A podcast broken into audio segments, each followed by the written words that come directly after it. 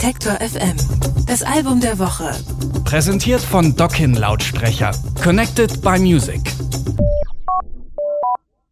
Und diese Woche wird's international im Album der Woche. Es kommt nämlich von Sampa the Great. Das ist eine Künstlerin, die bürgerlich Sampa Tembo heißt. Geboren ist sie in Sambia, aufgewachsen in Botswana, studiert hat sie in Kalifornien und seit ein paar Jahren lebt sie in Australien. Dort hat sie dann auch angefangen, Musik zu machen. Das bewegt sich bei ihr immer so ein bisschen zwischen Soul, R&B und Hip-Hop. 2017 hat sie ihr Mixtape rausgebracht. Birds and the B9 hieß das. Und dafür hat sie in Australien auch direkt mal den äh, Music, den Australian Music Prize bekommen. Und jetzt ist endlich ihr Debütalbum erschienen. The Return heißt es. Aber wer kommt da eigentlich von wo zurück und wohin? Das weiß meine Kollegin Anke Behlert und die ist jetzt bei mir im Studio. Hallo. Hallo. Ja, The Return, das klingt jetzt erstmal nicht so ähm, wie das klassische Debüt äh, der, oder der klassische Debütalbumtitel eines Newcomers. Äh, was hat's da bei Sample the Great auf sich? Was, welche Rückkehr ist hier gemeint? Ja, das, äh, also verschiedene Rückkehren sind sozusagen damit gemeint. Ähm, als afrikanische Frau und Künstlerin zuerst in den USA und dann in Australien ist Zerpa ständig damit konfrontiert worden, wie andere sie sehen und was andere in ihr sehen. Also hat sie sich für Return mit ihrer Identität auseinandergesetzt und ihren Platz in dieser Welt gesucht und gefunden hat sie sich selbst beziehungsweise ihre Final Form, wie sie auch im gleichnamigen Stück sagt. Let's hold, I'm not impressed. Best mode, got my afro like an empress. Great state I'm in, in all states I'm in. I might find a form in my melanin. Great state I'm in, in all states I'm in. I might find a form. Also The Return steht jetzt im Prinzip nicht für eine Rückkehr in ihr Geburtsland Sambia. Na, nicht direkt. Also sie ist schon dahin zurückgekehrt, aber nicht um dort zu leben. Sie hat in diesem Jahr ihr erstes Konzert in Lusaka, das ist die Hauptstadt von Sambia, gespielt. Und da hatte sie befürchtet, dass ihre alten Freunde und Familie die Musik nicht verstehen würden, denn sie ist ja schon vor einigen Jahren weggegangen.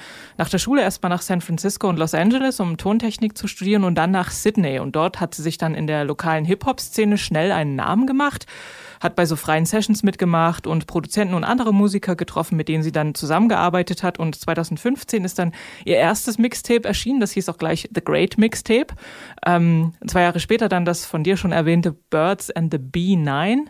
Und dann hat sie auch so Auftritte gespielt im Vorprogramm von Kendrick Lamar und Lauren Hill und beim Glastonbury Festival. Also da ist schon einiges los gewesen in ihrer Karriere seitdem. Ja, jetzt hat sie, wenn man sich dieses Mixtape oder diese früheren Mixtapes von ihr angehört hat, äh, immer so Rap mit traditioneller Musik verbunden. Wie ist das jetzt auf The Return, auf ihrem ersten richtigen Album? Da findet sie mehr und mehr ihre eigene Stimme, wenn man sich äh, Birds and the Bee, ähm, nein, doch, wenn man sich Birds and the Bee 9 anhört, dann erkennt man immer noch so die Einzelteile, was sie da so verarbeitet und auf The Return fließt das alles zu so einer Einheit zusammen. Die Stücke bewegen sich zwischen Hip-Hop, R&B, Funk, Soul und es gibt auch Spoken Spoken-Word-Passagen und traditionelle Folk-Chants.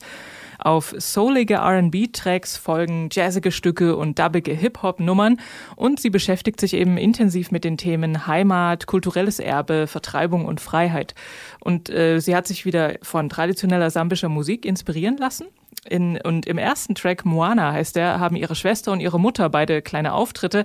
Moana, das ist Bemba, das ist die Sprache ihrer Mutter und bedeutet Kind. I can feel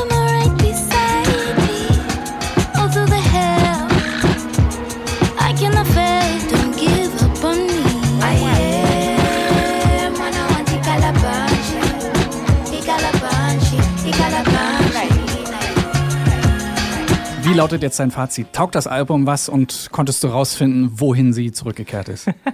ja, das Album taugt auf jeden Fall was, auch wenn es auf The Return keinen herausstechenden Hit gibt. Das Album hat ja auch keine Filler. Jeder Beat, jedes Sample und jede Silbe sitzen ganz punktgenau.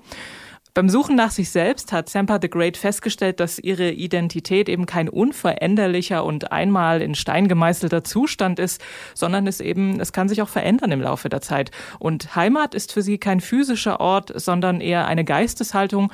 Und ähm, egal, wo man sich gerade aufhält, dort kann man jederzeit hin zurückkehren. The Return von Sampa the Great ist unser Album der Woche, vorgestellt von Anke Behlert. Vielen Dank. Alle Beiträge, Reportagen und Interviews können Sie jederzeit nachhören im Netz auf detektor.fm.